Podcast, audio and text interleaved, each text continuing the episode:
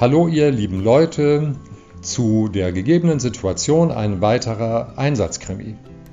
Speiseeis-Leckweise.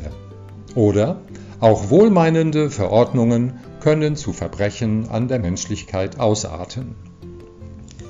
In einer norddeutschen Kleinstadt soll, wie man sich erzählt, die Speiseeis-Leck-Verordnung, welche besagt, dass man sollte man in einem der drei Speiseeislokale am Markte eine Eisspeise käuflich erworben haben, diese allerdings erst in einem Mindestabstand von 50 Metern von eben jenem Eislokal verzehren darf, wobei jedoch aus pragmatischen Gründen erlaubt sei, es folgt nun ein Zitat.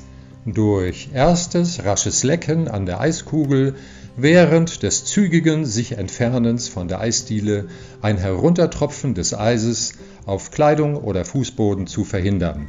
Soll also besagte Speiseeisleckverordnung zur Folge haben, dass sich bei schönem Wetter pro Minute zwölf konzentriert Leckende aus drei verschiedenen Richtungen über den Platz bewegen, sich in der Mitte eben dieses Platzes gegenseitig anrempeln und mit Corona-Speiseeisresten beschmieren, um sich auf der jeweils gegenüberliegenden Seite in unmittelbarer Nähe eines der anderen Speiseeislokale niederzulassen, wo sie wegen der abmontierten Bänke auf kleinen Mäuerchen eng aneinander geschmiegt die mittlerweile unkontrollierbar gewordene Eisschmelze auf Jacken, Hosen und Wangen anderer Speiseeiskonsumenten verteilen.